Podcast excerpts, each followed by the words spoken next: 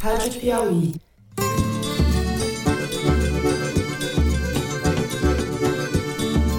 Olá, sejam muito bem-vindos ao Foro de Teresina, o podcast de política da revista Piauí. Vossa Excelência só confirma que sabe qual é o nome do deputado e nós vamos. A senhora também sabe buscar, que é o Ricardo Barros que o presidente falou. Vamos buscar a, vamos a buscar a verdade a favor do país. Eu, Fernando de Barros e Silva, como sempre na minha casa em São Paulo, tenho o prazer de conversar com os meus amigos José Roberto de Toledo e pertinho, opa Toledo. Opa Fernando, opa Thaís. Eu não titubeei um único momento em assinar esse super pedido de impeachment. Marcelo Freixo chegou e falou para mim: Joyce, será que você assina? Eu falei: agora. Opa, Thaís, salve, salve, Thaís, em Brasília. Salve, salve, Brasil. A vacinação no estado de São Paulo alcança 53% da população adulta já vacinada com pelo menos uma dose. Muito bem, eu quero deixar aqui registrado, em nome de toda a equipe, o nosso agradecimento pela participação de vocês no episódio ao vivo do Foro no último sábado e pelas manifestações que muitos de vocês fizeram chegar até nós pelas redes sociais. A gente ficou muito feliz e com vontade de continuar isso daí. Vamos então para os assuntos da semana. Covaxin precisa, irmãos Miranda, Davati, Luiz Paulo Dominguete, Roberto Ferreira Dias. Esses eram nomes desconhecidos de quase todos até poucos dias atrás. São agora, entre denunciantes e acusados, figuras centrais para se entender e para esclarecer os esquemas de corrupção que tudo indica se aboletaram no Ministério da Saúde. A pasta que deveria ser responsável pelo combate à pandemia parece ter se tornado uma grande boca do tráfico, com a diferença de que no lugar de drogas, o comércio ilegal era de vacinas. Enquanto isso, a tragédia da pandemia ia escalando a patamares inimagináveis no país. As denúncias e evidências de corrupção, prevaricação do presidente da República e os embates da CPI da Covid nos próximos dias são o assunto do primeiro bloco do programa. No segundo bloco, a gente fala se essas tantas denúncias podem ou devem chegar ao ponto de defenestrar Jair Bolsonaro da presidência. Na quarta-feira, grupos de movimentos diversos e figuras políticas tão antagônicas como os deputados Kim Kataguiri, do DEM, do movimento MBL, Joyce Hasselman, do PSL, Gleisi Hoffmann, presidente do PT, se juntaram para protocolar na Câmara o chamado super pedido de impeachment do presidente. Arthur Lira, o presidente superfisiológico da Câmara, disse que palavras não bastam, que é preciso materialidade do crime, como se mais de 500 mil mortes, nas circunstâncias em que ocorreram, não fossem o bastante. No terceiro bloco, a gente fala de pandemia. Vamos discutir como anda o ritmo da vacinação no país, a taxa de ocupação dos hospitais e a taxa de contágio do vírus. É isso, vem com a gente.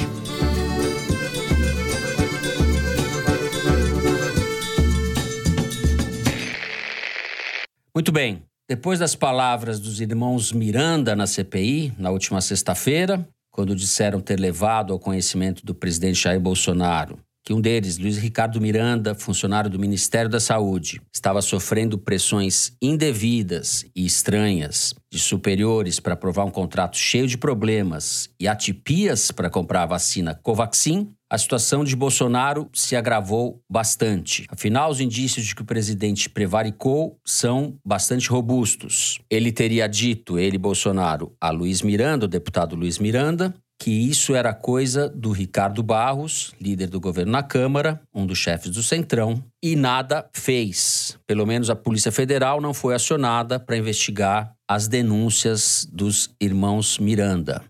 Na última terça-feira, Luiz Paulo Dominguete Pereira, da empresa Davat, disse à repórter Constança Rezende da Folha que o então diretor de logística do Ministério da Saúde, Roberto Ferreira Dias, teria pedido propina no valor de um dólar por dose na compra da vacina AstraZeneca. Ferreira Dias, homem de Ricardo Barros no Ministério, foi afastado essa semana. As evidências de um ou de vários esquemas fraudulentos operando no Ministério só crescem. Thaís, dessas denúncias todas, o que mais te chama atenção? O que deve prosperar? O que deve ter vida curta? O que você apurou aí nos bastidores, como gostam de dizer os jornalistas, essa palavra horrível, nos bastidores da CPI? Sempre que a gente não sabe o que dizer, a gente fala os bastidores da CPI. Bom, primeiro eu vou contar um pouquinho os fatos que vieram à tona com esse furo da Constança Rezende. Esse empresário que deu a entrevista mostrando propina, ele é um cabo da Polícia Militar de Minas Gerais, que era guarita do governo Zema e foi removido inclusive dessa função e se apresentou como representante de uma empresa americana para negociar 400 milhões de doses da AstraZeneca com o Ministério da Saúde. Um servidor, o Roberto Dias, do Ministério da Saúde, então, segundo ele, pediu um dólar de propina por dose nessa negociação que começou em fevereiro. Muito estranhamente, na mesma entrevista, o cabo da Polícia Militar depois disse que seriam 200 milhões de doses, não as 400 inicialmente faladas, que resultariam em um bilhão de reais em propina. Em seguida, assim que essa entrevista vem à tona, tudo fica fora de lugar. A AstraZeneca informa que não tem nenhum atravessador, nenhuma empresa a representa nas negociações com o governo federal. A empresa que o cabo da Polícia Militar disse que representava não o reconhece como seu funcionário. O governo federal diz que essa empresa chegou mesmo a fazer uma proposta, mas por meio de uma outra pessoa, e essa proposta já teria sido recusada em abril. O que, que, tem de concreto? Esse servidor do Ministério da Saúde, que supostamente pediu propina, caiu em poucas horas. Isso num governo que demora meses para demitir funcionários, ministros, servidores em geral, quando eles têm alguma denúncia de corrupção pesando contra eles. Então, foi uma demonstração do governo, na verdade, a mais palpável de toda uma história muito mal contada, de que existe mesmo, de fato, um esquema de corrupção ali dentro. Inclusive, o governo teve que mudar o discurso, inicialmente negando qualquer coisa e agora dizendo que, olha, se tiver, será apurado. Nesse meio tempo, a Covaxin, o escândalo que reavivou a CPI, acabou ficando em segundo plano, mas vai voltar por um motivo ou pelo outro, porque quando esse servidor do Ministério da Saúde caiu, na quarta-feira oficialmente, mas já na terça foi anunciada a sua exoneração, o Ricardo Barros correu para dizer que não era ele o responsável pela sua indicação ao Ministério da Saúde em 2019. E aí aconteceu aquelas coisas assim que para bobo ver mesmo, né? Abelardo Lupion, que é um político do DEM do Paraná, que foi secretário do governo da Cida Borghetti, que é a mulher do Ricardo Barros, do grupo dele, do estado dele, soltou uma nota dizendo: não, quem indicou o servidor fui eu. E esse mesmo servidor que caiu agora já tinha sido diretor de secretaria no governo da mesma Cida Borghetti. É tudo o mesmo grupo, assim. Então, são essas coisas em Brasília, assim, que se faz, sabe-se lá para quê. Qual é o coletivo de leitão?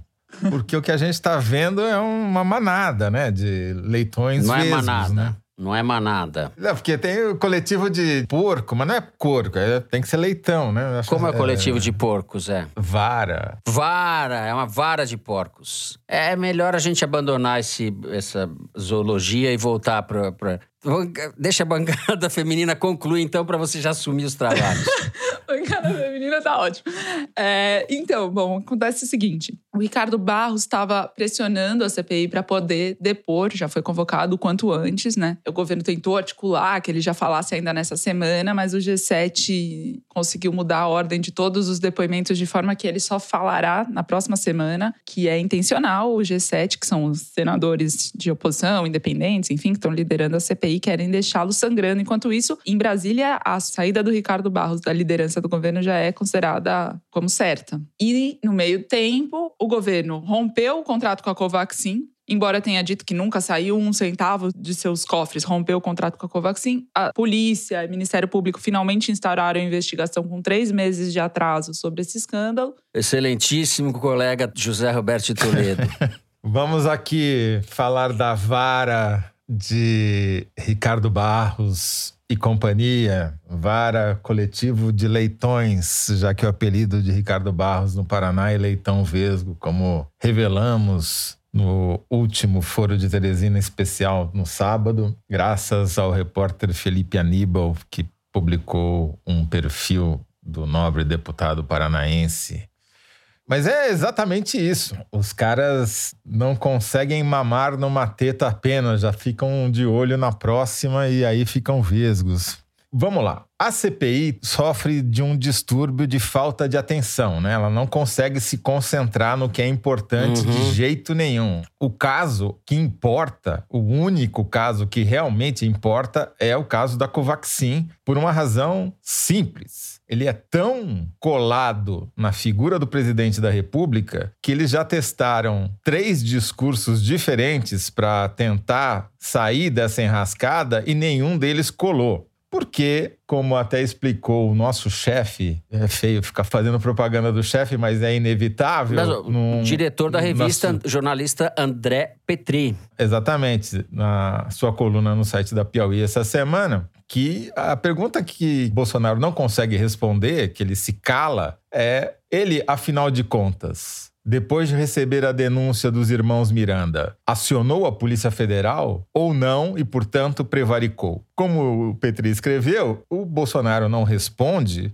porque não sabe se os irmãos Miranda gravaram, grampearam ele nessa conversa e aí ele fica com medo de negar que tenha recebido a denúncia, porque seria desmentido imediatamente. Por outro lado, não diz que mandou investigar, porque a gente sabe que ele não mandou. Se tivesse uma investigação, isso aí já teria aparecido, né? Então eles ficam tentando mudar o discurso, mas nenhum dos discursos que eles testaram até agora colou. O levantamento da Arquimedes mostra o quê? Que a CPI de fato ressuscitou no imaginário popular, porque se a gente considerar o Twitter, as redes sociais como caixa de ressonância, as menções da CPI voltaram a crescer, chegando chegando a patamares próximos do começo, quando ela estava no auge. E mais do que isso, nunca, desde o começo do governo, houve uma associação tão grande entre as palavras Bolsonaro e corrupção. Uhum. Isso é o fato político mais importante dos últimos meses, porque vai diminuir a popularidade do presidente da República aqueles 25%, aquele quarto da população fiel a Bolsonaro, muito provavelmente vai diminuir nas próximas semanas. Até agora, até o caso Covaxin, por incrível que pareça, para todo mundo que é anticaquistocrático, não havia uma associação clara para muita gente entre Bolsonaro e corrupção, apesar de ele ter participado de todos os partidos fisiológicos e todas as rachadinhas da família é que, nesse caso, existe a participação direta dos 10 dígitos de Jair Bolsonaro, porque ele recebeu uma denúncia de corrupção com fatos e aparentemente não fez absolutamente nada a respeito. Limitou-se a dizer: "Ah, isso é coisa do Ricardo Barros", que por acaso é um cara que ele conhece há 25 anos, com quem convive há 25 anos na Câmara dos Deputados e que é o líder dele lá. Quer dizer, é o seu principal representante, como se não tivesse nada a ver com ele, né? O PP, de todos os partidos porque o Bolsonaro passou, o PP do Ricardo Barros, do Maluf, etc., foi o que ele permaneceu mais tempo, né? Disparado. Sim, progressistas que, como a gente já falou, é a Arena, é a herdeira do partido fisiológico da ditadura. Continua sendo o partido mais fisiológico. Bom, mas esse caso da Covaxin é, de fato, a prioridade, ou deveria ser a prioridade da CPI, e deveria ser a prioridade dos anticaquistocratas, que é como eu estou batizando todo mundo que é contra o Bolsonaro, ou mais ou menos aquela frente que apresentou super pedido de impeachment, que vai da Joyce Hasselman a Glaze Hoffman. Mas o que eu queria anotar, Fernando, é o seguinte: esse caso é muito paradigmático também por um outro motivo. De onde saem as denúncias sobre o caso Covaxin? Como toda CPI, ela vira um para-raio de coisas boas e coisas novas, e, para usar a sua piada, de nem sempre as coisas novas são boas e nem sempre as coisas boas são novas. E tem muito maluco. E quando a CPI não tem muita substância numa denúncia, o que, que ela faz? Ela vaza para a imprensa uma história para ver se aquela história ganha corpo. Em ganhando corpo, ela se torna um fato. E daí, esse fato, que aparentemente foi produzido pela imprensa, mas na verdade é uma extensão da CPI, vira o objeto da CPI e ela se retroalimenta. Que é claramente o caso da Covaxin. Isso, a CPI começou a receber documentos sobre o contrato da Covaxin, provavelmente recebeu alguma dica para ir investigar esse contrato. E à medida que os documentos vão chegando, eles vão vazando. Primeiro para a Folha, depois para o Globo, depois para o Estadão. E aí começa um ciclo, na opinião dos senadores, virtuoso de competição por quem dá o próximo furo gera frisson em torno da CPI, gera interesse, e nesse mesmo momento, o governo, que não está conseguindo encontrar a sua linha de defesa, encerrar os trabalhos ou, ao menos, botar água nos trabalhos da CPI, dizendo que vai ter recesso daqui a menos de 20 dias, e aí só pode prorrogar se for prorrogar depois na volta do recesso, e os senadores querem não deixar esfriar. Então, é nesse pé que eles estão agora de tentativa de controle da investigação. Esse caso ele é paradigmático também porque é a imprensa, parte do Congresso, a oposição, que estão mantendo ele vivo. Diferentemente do que aconteceu durante uma década ou mais, quando o drive das notícias de corrupção, das denúncias contra o governo, eram a Polícia Federal e o Ministério Público, que não são absolutamente sujeito nessa história. Você não ouve falar em Polícia Federal, muito menos em Ministério Público, porque eles estão cooptados pela caquistocracia bolsonarista. Zé, concordo com você, mas no caso da Covaxin, a investigação começou com o depoimento do Luiz Ricardo Miranda a uma procuradora da República, né? E daí esse caso foi noticiado pela Folha e a CPI puxou esse fio. Sim, mas por que, mas, que foi noticiado fato... pela Folha? Porque a Procuradoria ia matar a história. A Procuradora-Geral da República está lá para engavetar as investigações, não para para ah, promover não a procuradora, né? Não a procuradora. O... Não, mas é sempre a mesma história, né, Fernando? A instituição está cooptada e tem pessoas, muitas pessoas lá dentro que querem fazer bem o seu trabalho. O problema é que a instituição não faz o trabalho. E esse é o grande característica desse governo. Ele cooptou as instituições de investigação. Se o Ministério Público, como instituição, não vai investigar, porque as cúpulas estão cooptadas pela caquistocracia bolsonarista, o que, que resta para a sociedade anticaquistocrática, para essa frente de oposição que quer se insurgir contra o pior governo da história do Brasil? Resta as instituições que estão funcionando, que hoje, mal ou bem, são a imprensa, com muitas falhas, e o Supremo Tribunal Federal, também uhum. com muitas falhas. Não por acaso, os dois principais alvos eleitos pelo Bolsonaro desde sempre, desde a campanha eleitoral e principalmente desde que ele tomou o governo, porque sabia que seriam duas instituições que ele teria muita dificuldade para cooptar na totalidade. Não à toa, as denúncias que estão aparecendo na imprensa não são mais vazamentos da Polícia Federal nem do Ministério Público. São ou vazamentos do Congresso ou investigações próprias, né? Eu acho que você está certo, mas para fazer justiça, fazer um reparo só pontual, no caso das instituições como a Polícia Federal e a Procuradoria, há pessoas sérias que querem trabalhar. O caso do Ricardo Salles, por exemplo, o exemplo do meio ambiente, houve um embate dele com a Polícia Federal. As tentativas do Bolsonaro de cooptar essas instituições para interesses próprios da família, etc., ela é em parte bem sucedida, mas ela não é inteiramente bem sucedida, como a gente está vendo nesses casos específicos. O que, e... que aconteceu com o delegado a... que denunciou o Ricardo sim, Salles? Sim, é verdade. Tudo isso. A gente não precisa. Mas houve ali uma atuação republicana, como se espera da Polícia Federal, nesse caso da apreensão das madeiras. É, e corroborando o que você falou, a CPI só existe porque o Supremo mandou instalar, seguindo Exato. a Constituição, a lei. Se dependesse do Rodrigo Pacheco, presidente do Senado, essa CPI não existiria até hoje. Agora, um aspecto que eu acho importante nesse caso todo, além do escândalo ser no coração problemático do governo, que é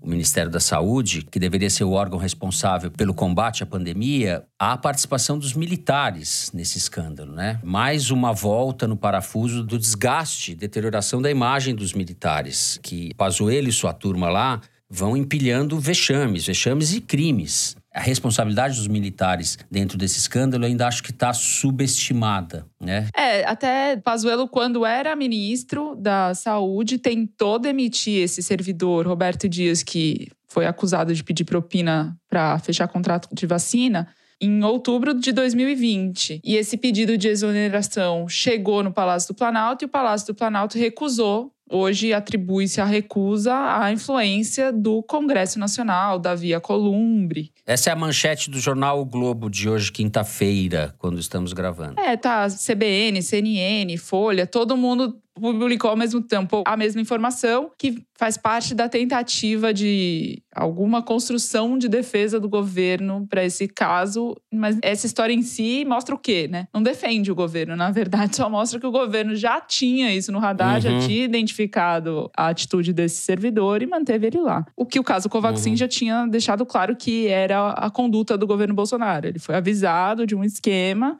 sabia quem que estava por trás dele e não fez nada. Salve, salve. Bom, uma atualização. Durante o depoimento na CPI, o policial militar Luiz Paulo Dominguete reiterou o que ele disse à Folha, que aquele servidor do Ministério da Saúde, que agora foi exonerado, pediu propina. Mas ele avançou. Ele disse ainda que o deputado Luiz Miranda, que denunciou o escândalo da Covaxin, tentou intermediar a negociação de vacinas. Aí, ele apresentou um áudio para provar isso, mas logo veio à tona que esse áudio era de 2020 e não se referia a vacinas. O cabo da Polícia Militar acabou recuando da acusação e o celular dele foi apreendido durante a sessão. Os senadores claro, reagiram a esse depoimento que eles consideraram uma tentativa de confundir os trabalhos da CPI. Fabiano Contarato, da Rede do Espírito Santo, por exemplo, disse que a fala do cabo da PM foi plantada e ele deveria ser preso em flagrante, o que foi negado pelo presidente da CPI. A tese de que o cabo da PM tinha o objetivo de tumultuar fica corroborada com outra declaração dele, de que o pedido de propina era exclusivamente do servidor do Ministério da Saúde, que a proposta não tinha avançado e não chegou no número 2 da pasta, o Elcio Franco. Mas a palavra desse cabo da PM ficou sem credibilidade ao longo da tarde desta quinta. Sigamos. Bom, muito bem. Eu vou encerrar o primeiro bloco do programa. A seguir, a gente vai discutir quais os efeitos dessa associação inédita, pelo menos em escala, entre Bolsonaro e a corrupção, como disse o Toledo. É isso, a gente já volta.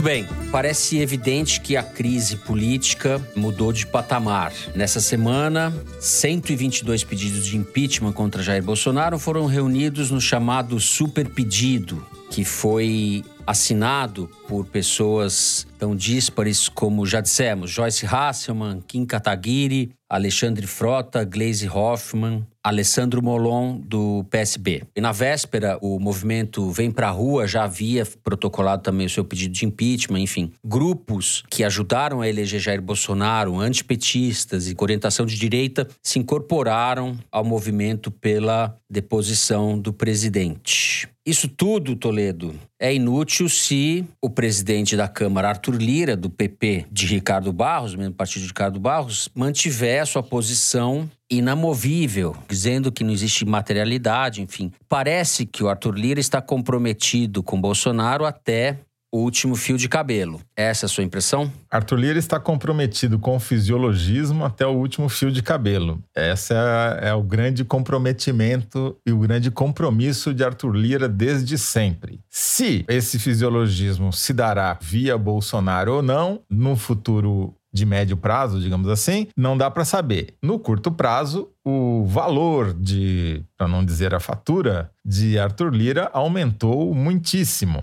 já que desvalorizou-se a fatura de Ricardo Barros. Os dois são do mesmo partido, mas não são propriamente amigos. São rivais. Rivais não porque tenham qualquer disputa ideológica, não é o caso, né? Tem disputa por espaço dentro do governo, basicamente, né? E por poder. Então, assim, num primeiro momento, o Ricardo Barros, líder do governo, do PP, do mesmo partido do Arthur Lira, está em baixa, correndo sério risco de ser defenestrado, de ser o fusível da crise. Ele é o fusível natural, né?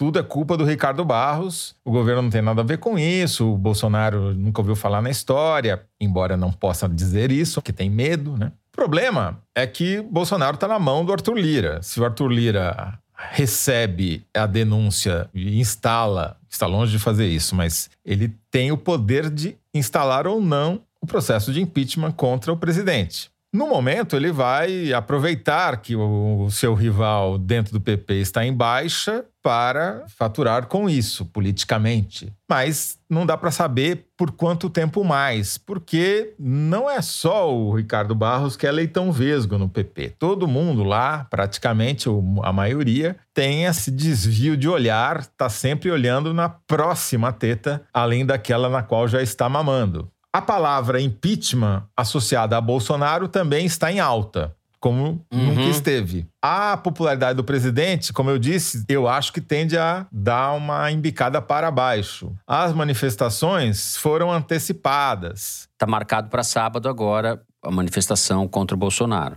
Então, a conjuntura é muito ruim para o Bolsonaro. A economia, embora os indicadores que o mercado, que a Faria Lima levam em conta estejam positivos, estejam melhorando, o bem-estar da população não está. Não só pela taxa de desemprego que continua recorde, como saiu essa semana, mas porque as pessoas que não seguem a cartilha do ministro Paulo Guedes continuam com muitas dificuldades. Eu queria só recuperar aqui rapidamente a história de algumas famílias que moram em Caximba, na periferia de Curitiba, que também o repórter Felipe Aníbal contou na Piauí essa semana passada. É uma comunidade inteira que está cozinhando com lenha, porque não pode mais pagar o gás. E ele descreve a nova rotina dessas pessoas, que não envolve apenas a pessoa que cozinha, em geral a mãe, mas envolve a família inteira, porque demora horas para você achar a lenha, coletar a lenha, levar a lenha para casa, que na verdade são pedaços de madeira, cortá-la num tamanho que caiba dentro do, do novo fogão, a lenha que eles tiveram que providenciar ajustar o fogo, que é uma coisa difícil, fazer. Se choveu, é muito difícil fazer a lenha pegar fogo. Depois, manter a temperatura da lenha. A mulher se queixa que não consegue engrossar o caldo do feijão, demora horas. Mora, destrói, destrói a rotina de qualquer família. Isso não é uma realidade apenas de cachimba. Eu gostei que é em Curitiba, porque a gente não associa pobreza a Curitiba, né? Isso, obviamente, existe em São Paulo, existe nos morros do Rio de Janeiro. Quer dizer, a gente evoluiu décadas, para não dizer séculos, graças a essa política econômica fantástica do ministro Paulo Guedes também, não só a pandemia. Então, com esse ministro da Economia, vai ser difícil Bolsonaro conseguir pegar carona no boom de commodities tão falado, que poderia salvá-lo eventualmente. Vai ser difícil essa recuperação estatística se transformar em bem-estar para as pessoas num prazo dos próximos meses, digamos assim. Pode ser que mais para frente, justamente na época da eleição, isso venha a acontecer, certo. mas por enquanto não há sinal disso. Thaís, teve esse super pedido de impeachment essa semana, o Arthur Lira está irredutível por enquanto. Como é que você está vendo aí as pessoas com que você ouviu, para onde vai soprar o vento? A bancada feminina do Foro de Teresina flagrou neste Opa. evento de protocolo de um super pedido de impeachment na Câmara dos Deputados na quarta-feira. Um deputado de esquerda falando assim: você acha que alguma coisa que começa com o Alexandre Frota tem como dar certo? Porque o Alexandre Frota foi um dos que primeiro discursou nessa solenidade aí. E ainda por cima, além de todo o teatro de juntar pessoas de grupos opostos e tal, ainda estava uma aglomeração, mais uma aglomeração de esquerda, né? Mais uma vez o discurso não aderindo à prática e o que estava indignando alguns daqueles deputados, inclusive assim deputados de esquerda mais céticos em relação ao circo, ao teatro todo desse super pedido de impeachment do que o próprio centrão, né? O que já é alguma coisa. Uhum. Eu vou elencar aqui quatro motivos pelos quais esse pedido de impeachment não parece ter qualquer viabilidade, tirando um dos motivos que talvez seja o principal, que é o Arthur Lira e o Toledo já falou sobre isso. Bom, o segundo é nem o PT, que é esse impeachment, embora a Gleisi Hoffmann tenha discursado, publicamente ele se posicionem a favor, porque exatamente o Lula se fortalece com a polarização com o Bolsonaro. O terceiro motivo,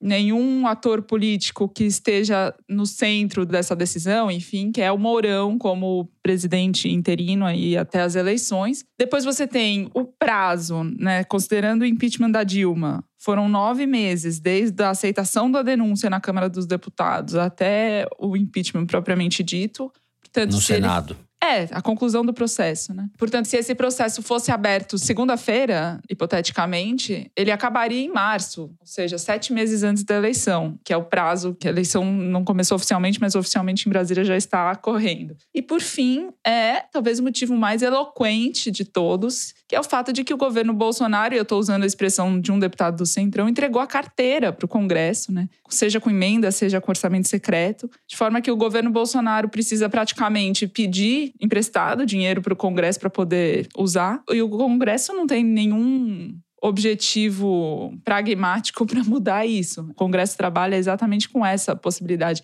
De forma que o super pedido de impeachment, né, que é uma jogada de marketing de quem está fazendo esse super pedido, virou, na verdade, a bandeira que sobrou para a terceira via, né? Para as pessoas que dizem que a única forma de você romper a polarização entre Lula e Bolsonaro é ter um candidato forte, só vai ter um candidato forte se um dos dois não tiverem lá. Esse interesse de você tirar o Bolsonaro para criar um novo rival para o Lula, isso pode movimentar uma parte das forças políticas, digamos assim. É, pode movimentar uma parte das forças políticas, Fernando, mas você veja, tem lá signatários, mas não estão entre eles o PSDB, o Novo, o DEM, o PP, Sim, o PL, você, eu tô PSD. concordando, eu tô concordando com vocês, concordando mesmo. Eu só acho que tem duas variáveis aí que a gente precisa considerar. São duas incógnitas, na verdade. Primeiro, o tamanho dos protestos contra o Bolsonaro, o tamanho e a frequência, o volume de protestos de insatisfação que se traduz em protestos de rua.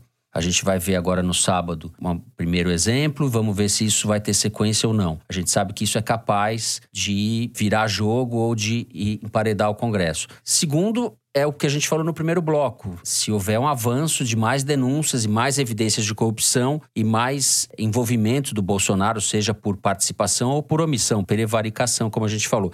Então, essas duas variáveis têm que ser consideradas nesse jogo. É, mais que isso, assim, né? Você querer lucrar com um comércio ilegal de vacina numa pandemia que já matou 500 mil pessoas e está matando mais. É evidente que isso não dá para se anestesiar e achar que é só um circo do impeachment que nunca vai acontecer. É evidente que isso é legítimo. Mas as regras são: depende de um presidente da Câmara dos Deputados para abrir um impeachment que se beneficia disso tudo, da fraqueza do presidente da República. Sim. Depende dos cenários estaduais, né? Que é o que eu queria incorporar aqui na discussão, porque ele é muito importante, né? Os alinhamentos a favor ou contra o impeachment passam necessariamente pelas sucessões estaduais, ou seja, pelas eleições para governador e senador nos estados no ano que vem. E aí a gente tem uma mudança muito grande no cenário dessa próxima eleição que está acontecendo. Estava dando uma olhada numa pesquisa da Ideia Big Data sobre a sucessão paulista e aquele voto que elegeu o Dória em 2018, o Bolso Dória, hoje ele é quase inexistente. É menos de 5% do eleitorado bolsonarista vota em Dória e vice-versa. Quer dizer, é, houve uma total dissociação. Por outro lado, fica muito claro que ainda existe em São Paulo um reduto bolsonarista significativo, em torno de 25%, e ele é geograficamente concentrado em algumas regiões. Ele está acima da média, como era de se esperar, na região mais pobre do estado, que é o Vale do Ribeira, que é a região de origem do Bolsonaro, onde moram os Uhum. familiares dele, onde ele se criou. A gente quer saber na Grande Matão. Como é que tá na Grande Matão? Então, na Grande Matão tá na média, que é a região rica do interior do estado de São Paulo, Uhum. que tem o R alveolar como característica principal, que a gente fala porta. Você não fala porta. Eu disfarço, mas se eu pegar a via Anhanguera, eu começo a falar porta imediatamente. Coisa mais linda, entendeu? Zé. Vamos comer um leitão lá na Grande Matão que eu quero ver você falar porta. O melhor leitão do mundo se come em Ribeirão Preto, num restaurante cujo chefe é um neurocirurgião. Mas isso é um assunto para outra coisa, para outro programa. Essa parte fica na edição. Toledo está se comprometendo a pagar um leitão para mim e para Thaís, falar porta e a gente ainda grava um pedacinho do Foro de Teresina lá. Tá bom. É, Onde o Bolsonaro está muito, muito mal é na periferia da Grande São Paulo, nos municípios do entorno da capital e na capital, por incrível que pareça. No entorno, que é onde são as cidades, grande parte delas, cidades de dormitório, Osasco, Guarulhos, ABC. é, o ABC ainda tem uma vida econômica mais própria, Guarulhos também tem um pouquinho, mas enfim, nessas cidades a popularidade do Bolsonaro é quase de um dígito. É muito baixa. O que, que eu tô vendo ali? Por exemplo, o Alckmin, por incrível que pareça, tem uma grande chance de ressuscitar nessa eleição. Porque é quem aparece melhor. A meu ver, pela pesquisa, não tem futuro uma candidatura de esquerda. Pode até chegar no segundo turno, dependendo das circunstâncias. Você vê que os bolsonaristas vão ter enorme dificuldade para emplacar um candidato o Tarcísio, que é o candidato ministro, né, que é o candidato do bolsonarismo, é um total desconhecido. E nessa conjuntura que a gente está descrevendo, não vai ainda mais se faltar luz. Aí então é que a candidatura dele vai morrer na praia mesmo, né? E o Alckmin é quem está correndo por fora. E, claro, desde que ele consiga a legenda. E para isso, muito provavelmente, ele vai mudar de partido, provavelmente vai migrar para o PSD do Kassab, né? Eu tenho essa informação de que, pelo menos até segunda ordem, ele vai para o partido do Kassab. E o Dória vai ter muita dificuldade para eleger seu sucessor também, apesar de a máquina no interior paulista ser muito forte, né? Então, dessa vez, eu acho que o Teresino e os seus primos javaporcos não terão papel fundamental na eleição paulista. Mas só para dizer como a eleição dos estados acaba influenciando também a posição dos partidos com relação ao impeachment. Não vejo, por enquanto, as condições necessárias para se instaurar um processo de impeachment. A única hipótese que eu considero é se as manifestações de rua tomarem um curso muito mais radical do que tenha tomado até agora. Falamos, não concluímos nada, é isso? Exato. Mas se na Paulista tiver de ponta a ponta lotada pelo impeachment algumas vezes seguidas, isso se reproduzir pelo país, 500 mil pessoas, mas o que o Toledo fala que nunca são 500 mil pessoas, são bem menos, mas não importa. Se ela tiver tomada, a coisa pode ir mudando.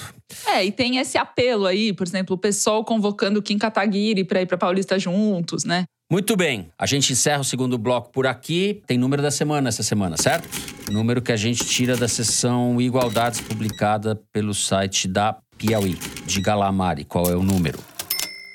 Fernando, o número da semana é 275 mil. Nesses cinco meses de 2021, a Polícia Federal confiscou 275 mil metros cúbicos de madeira ilegal. Um recorde desde que esse tipo de apreensão passou a ser contabilizada e registrada em 2018.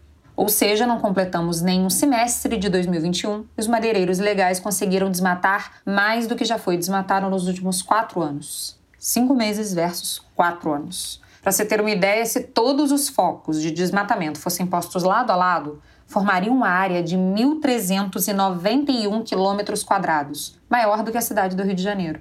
Esses dados foram obtidos pelo projeto Achados e Perdidos, por meio da Lei de Acesso à Informação e destrinchados na seção Igualdades, que ainda revela que 80% dessa madeira foi retirada ilegalmente no estado do Amazonas. Aí, Zé, bolsonarismo em números. É, isso é o legado de Ricardo Salles, né? O Ricardo Salles saiu, como a gente comentou na semana passada, mas a devastação não saiu de Ricardo Salles. Ela vai continuar por muito tempo. Eu entendi bem, é uma cidade do Rio de Janeiro de madeira em cinco de... meses? De área de floresta desmatada em cinco meses. Jesus. Pra você ter uma ideia, em 2020 foram 151 mil, em 2019, 27 mil. Quer dizer, é uma, um crescimento exponencial. É 10 vezes. Os, os primeiros meses de 2021 é 10 vezes o que foi apreendido no ano de 2019 inteiro. Você imagina se o Bolsonaro ganha a eleição ano que vem, no final do mandato, segundo mandato dele, não vai ter nem madeira para palitar o dente na Amazônia mais. Não vai dar nem para ladrilhar, porque não vai ter ripa para fazer a base do enfim, isso daqui é o, resultado catastrófico de uma política deliberada de acabar com qualquer política de proteção ao meio ambiente. E, e não depende do Ricardo Salles. A estrutura montada, os Naban Garcia da vida continuam lá dentro. Quer dizer, os interesses escusos de grilagem de terra, de garimpo ilegal em terra indígena, você tomar terra pública, grilar terra pública, continua funcionando a todo vapor, independentemente do Ricardo Salles. O problema é o Bolsonaro. E só para registrar, os autores desse Igualdades foram a Amanda Gorziza, o Luiz de Maza e a Renata Bono. Muito bem. Bom, vamos falar em seguida da pandemia, da taxa de vacinação, taxa de contágio, da ocupação dos hospitais brasileiros. A gente já volta.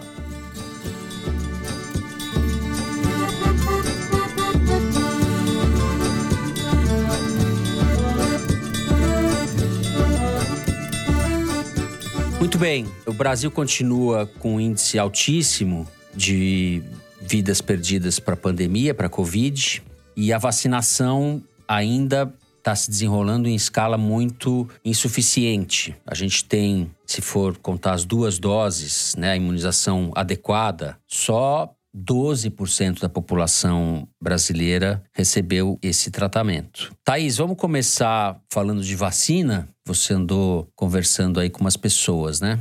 Eu entrevistei o Dimas Covas, que é o diretor do Instituto Butantan, essa semana. Uhum. E ele nos contou, em primeira mão, que o Butantan vai pedir em julho, já está conversando informalmente, mas em julho vai oficializar o pedido para a Anvisa para fazer teste clínico, que são aquelas fases dos testes de vacina em humanos, de uma nova versão da Coronavac. Essa nova versão ela é baseada na variante de Manaus, a P1, mais conhecida agora como Gama, que é apontada como a causadora da segunda onda, né, a mais terrível que a gente teve com pico em abril. Essa nova vacina, segundo os testes preliminares feitos com cobaias nos laboratórios lá na China pela Sinovac, que é a fabricante chinesa da Coronavac, apontou que tem uma proteção maior contra todas as variantes, não só a gama, mas também a delta, que é a indiana, e a da África do Sul, e inclusive contra a cepa original, quer dizer, seria uma Coronavac mais potente. E a ideia é que ela seja aplicada como uma dose de reforço naquelas pessoas que já tomaram as duas primeiras doses de Coronavac, pelo menos nesse primeiro ciclo vacinal, como eles chamam, né, nesse ano, ano que vem. Ainda não está claro como é que isso seria aplicado.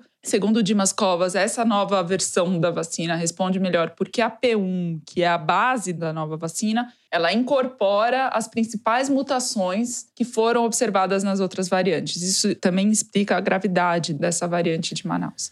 Tem alguns estudos que andaram saindo as últimas duas semanas sobre as variantes, mostrando, por exemplo, que essa variante Delta, que é a, a variante foi detectada primeiro na Índia e está se tornando majoritária nos Estados Unidos, ela já é praticamente 100% dos novos casos dessa nova onda de contaminação que houve no Reino Unido e também provocou um rebound ali, um, uma onda de novos casos. Não chega a ser uma onda muito grande, mas um pequeno surto em Israel, que é o país talvez que esteja com a maior taxa de imunizados na população. Né? Então, as variantes, principalmente a Delta, ela tem uma taxa de contágio muito alta. Tem descrição de casos de contágio vindos da Austrália, em que a pessoa ficou poucos segundos em contato com alguém que era portador dessa variante e se contaminou, e às vezes até em ambiente externo. Então ela é muito virulenta no sentido de contaminar as pessoas com muita facilidade, porém você não vê uma reciprocidade entre a taxa de contaminação e a taxa de mortalidade. Muito provavelmente, por efeito das vacinas, não há uma correspondência automática entre o aumento do contágio, o aumento de novos casos e o aumento de mortes nesses países que eu descrevi agora. O que é uma ótima notícia se a gente pensar no médio prazo, porque significa que se a tendência realmente for essa, você pode até ter um espalhamento da doença, mas ela vai ser muito menos letal do que ela tem sido até agora se a população estiver toda vacinada. Outro estudo muito interessante que saiu mostra que pessoas que já tiveram Covid como nós três, e que recebem uma dose de vacina, têm a sua imunidade multiplicada algumas vezes com uma dose que seja. Se for duas, melhor ainda. É mais um motivo para as pessoas que já tiveram Covid tomarem a vacina, porque a vacina multiplica a sua proteção. Inclusive, eu e Toledo falamos sobre isso essa semana, não no ar, mas falamos sobre isso e eu questionei o Dimas Covas sobre esse efeito da Coronavac também, pessoas que já tinham sido infectadas. Ele falou que estudos que também são preliminares, enfim, ainda não estão publicados, indicam uma proteção cinco vezes maior naquelas pessoas que tomam a Coronavac e já tinham tido Covid antes. Eu preciso notar aqui uma preocupação do Instituto Butantan, como tem tentativas de descredenciar essa vacina. Quem tomou as duas doses da Coronavac está protegida. Tomar uma dose de reforço é algo que todas as fabricantes, ou quase todas, estão estudando. A AstraZeneca, por exemplo, acabou de divulgar um estudo que mostra também que uma terceira dose ajuda muito, amplia a imunidade, mas a prioridade é que as pessoas tomem duas doses da vacina que já está disponível. Ninguém precisa correr atrás de posto de saúde para tomar uma terceira dose. Tem gente que está fazendo isso por meio de fraude, como a gente já falou. Sim. Nada disso é necessário, né? São estudos para reforçar, para melhorar a tecnologia, para ir evoluindo nessa vacinação. Tem um outro estudo que também não é definitivo, tudo que a gente está falando são indícios, mas são indícios positivos, então é bom reforçar. Há vários, pelo menos dois estudos que eu vi essa semana passada, mostrando que quando a pessoa toma a segunda dose de uma vacina diferente da que tomou primeiro, há um reforço da sua imunidade é, maior do que se tomar a mesma vacina. Não dá para tornar isso regra ainda, porque não fizeram o teste com todas as vacinas. E a ordem das vacinas também faz diferença, aparentemente. E a confusão, falar isso, o pessoal vai querer tomar vacina diferente, vai fazer um Negroni, né? Um pouco de Campari, um pouco de gin, um pouco de vermute. Não, na verdade, isso é para dizer o que está acontecendo. A política foi antecipar a primeira dose para o maior número de pessoas possível, porque de fato uma dose já faz diferença, especialmente para quem já teve Covid. Só que a consequência que a gente já falou disso em vários programas é que está faltando cada vez mais dose para a segunda dose. O estoque de pessoas já vacinadas que deveriam ter tomado a segunda dose e ainda não tomaram está aumentando. O que esses estudos talvez venham a confirmar é que se por acaso faltar uma vacina e a pessoa precisar tomar de outra, isso não só não vai causar problema, como pode até ser melhor. Uhum. Lembrando o que eu já disse aqui no começo desse bloco, que o número de mortes continua altíssimo, né? Estou pegando aqui os dados só de São Paulo, por exemplo, do estado de São Paulo. O mês de junho foi o segundo mês mais letal desde o início da pandemia. Morreram 16.307 pessoas em junho. O pior mês da pandemia em São Paulo, de mortes, é abril, 21.539. Mas para vocês terem uma ideia, em junho de 2020, morreram 7.148 pessoas. Em junho desse ano, mais do que o dobro disso. Ou seja, a pandemia continua matando muito no Brasil e em São Paulo, que é o caso que eu estou levantando aqui. Thaís. Mas é isso, quem toma as duas doses da Coronavac reduz a sua chance de morrer em 95%, pelo menos é o que indica o estudo feito em Serrana, em São Bernardo do Campo, o prefeito decidiu que se você chega no posto e não quer aquela vacina que está disponível, quer outra, você vai ficar no fim da fila. Você só vai ser vacinado depois que o último adulto de 18 anos tiver tomado sua vacina. Não é para escolher vacina. Tá certo. Morrer de Covid, morrer de desgosto por é. Bolsonaro. Eu tomei Coronavac, tá? Você tá protegido. Você tem que tomar sua segunda dose daqui a pouco já, né? Bom, com esse comentário, a gente encerra o terceiro bloco do programa. Vamos em seguida para o momento Kinder Ovo que vocês adoram. A gente já volta.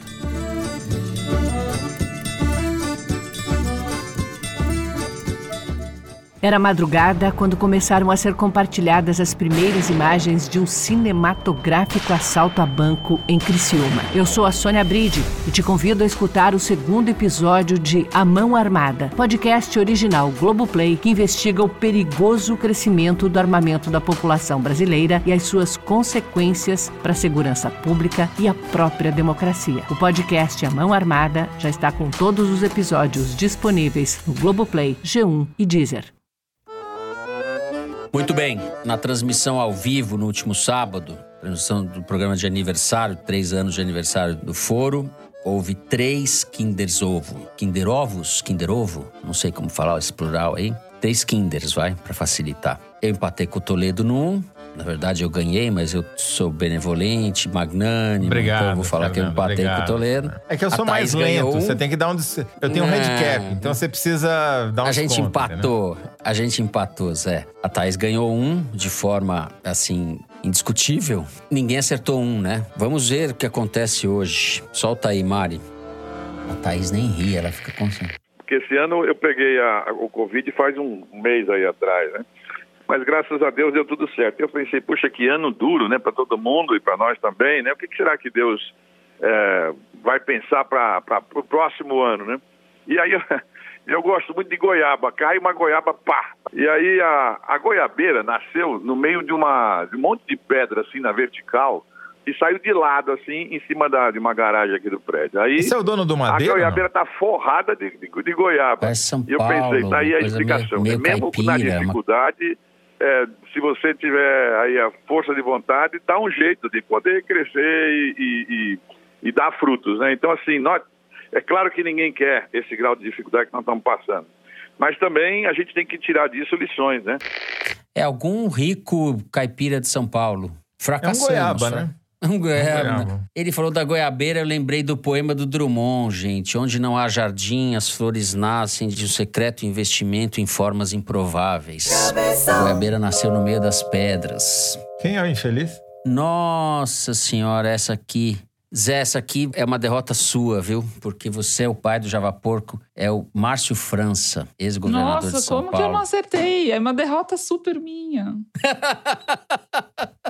Esse R dele é falsificado. O cara é de Santos. Ele fala. É verdade. É só, só pra ganhar voto no Verdade, interior. É- Zé. Esse cara nunca viu uma goiabeira na vida. É tudo mentira. Goiabeira, É. Me dá uma segunda chance aí, vai, Mari. Porque puta que pariu. Eu não aguento mais.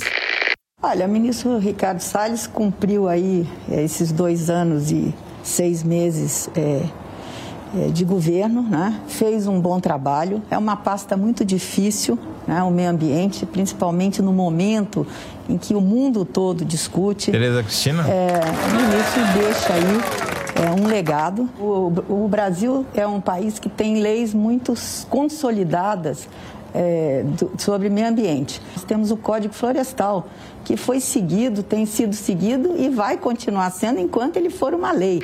É a Tereza Cristina, ministra da Agricultura, mostrando que o legado, Mentindo. como a gente falou, né? Não, ele deixou de fato um legado. A gente acabou de falar dele ali, a quantidade de toras de madeira amazônica contrabandeadas ilegalmente. O grande legado, segundo a Tereza Cristina, que tá achando tudo ótimo, claro. É ministra da Agricultura, Tereza Cristina, ao canal CNN. Então é isso. Toledo ganhou o Kinder Ovo. Certo, Thaís? Ah. Podemos Uhum. tentar uma outra vez pra você ganhar. Eu imito alguém. Ah, Thaís! Ganhei que eu estou imitando aqui. Agora, eu duvido que você ache que eu estou imitando, Thaís. Adivinha quem eu sou? O Brizola, aquelas, né? que-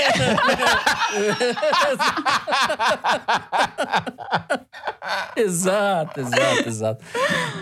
Bem, é isso. E a culpa dessa vez não foi da Mari, hein? Porque mais. Só se ela puser o Bolsonaro, o Lula, quem mais? O William Bonner. É, só se for a voz assim, pra gente adivinhar. O Faustão, Gilberto Gil. Bom, a gente vai continuar falando de Kinder Ovo no Correio Elegante. Eu vou começar com o e-mail do Matheus Dias de Santo André, São Paulo. Queria comentar que achei tão aleatória a presença do papai Joel, Joel Santana, no Kinder Ovo do outro programa, que cheguei a duvidar do meu próprio palpite no momento em que estava ouvindo. Ainda mais depois da Thaís chutar um Silas Malafaia.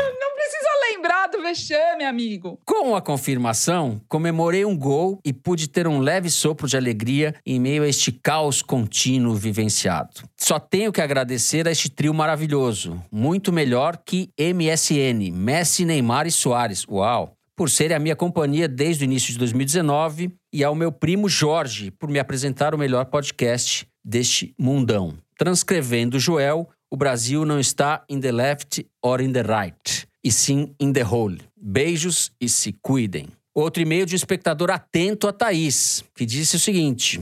Opa, queridos Teresiners. No foro privilegiado da semana passada, notei que Thaís possui uma farmácia no canto da escrivaninha, revelando uma faceta hipocondríaca que, ao menos até então, me era desconhecida.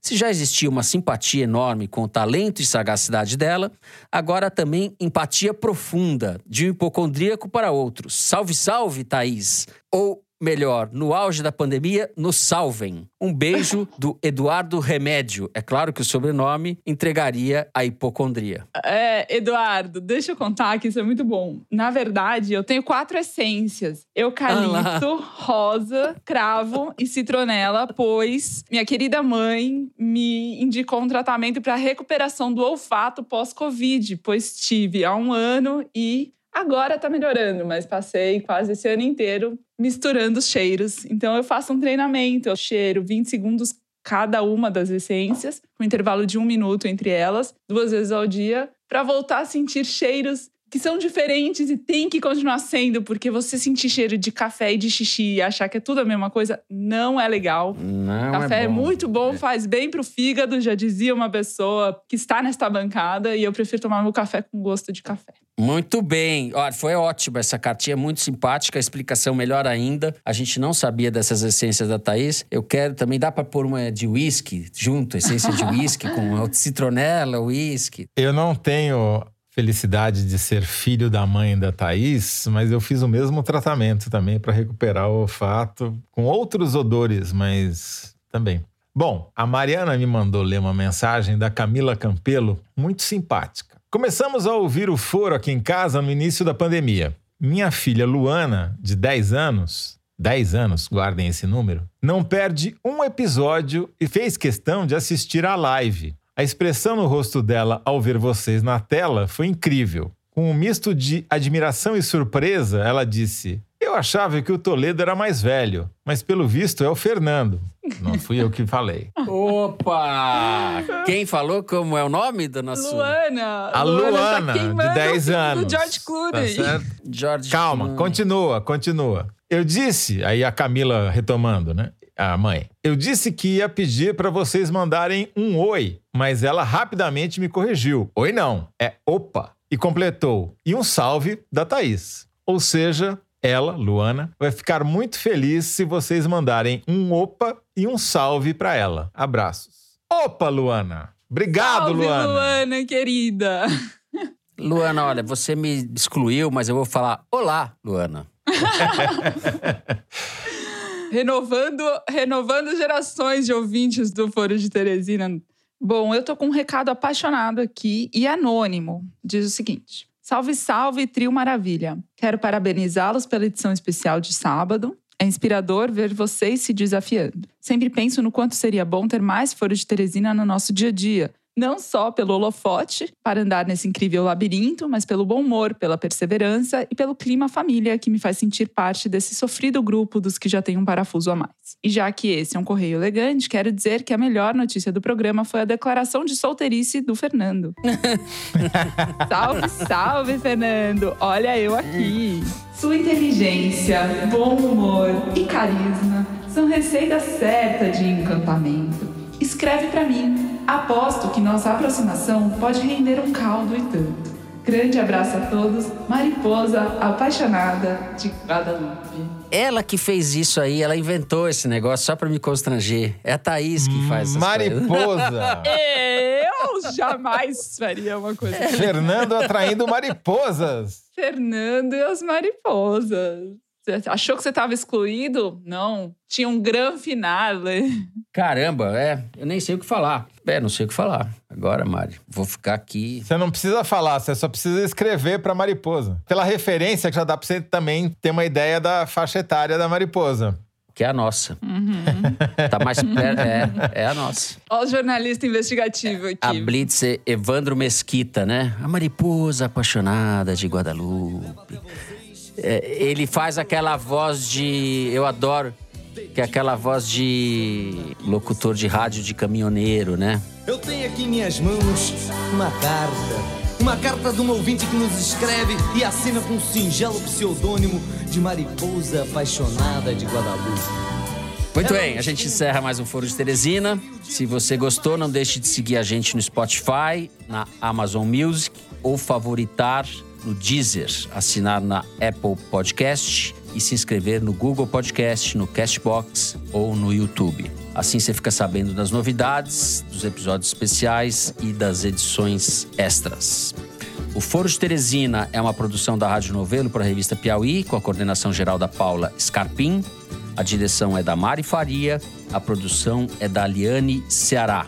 O apoio de produção é da Cláudia Holanda, a edição é da Evelyn Argenta e do Thiago Picado, a finalização e a mixagem são do João Jabassi e também é o intérprete da nossa melodia tema, composta por Vânia Salles e Beto Boreno. A Mari Faria também edita os vídeos do Foro Privilegiado, o teaser que a gente publica nas redes da Piauí. A nossa coordenação digital é feita pela Kelly Moraes e pela Juliana Jäger. A checagem do programa é do João Felipe Carvalho. O Foro de Teresina foi gravado nas nossas casas. Eu me despeço assim do meu amigo José Roberto de Toledo. Tchau, Toledo. Queria dizer, Fernando, que você é um luminar não apenas para as mariposas, mas para os seus amigos também. Ah, depois dessa declaração aqui, eu passei a semana melhora. A semana melhora. E tchau, Thaís. Thaís que anda se fazendo, criando essas cartas. Tchau, Fernando Toledo. Um beijo pra mariposa. É isso, gente. Se cuidem até semana que vem.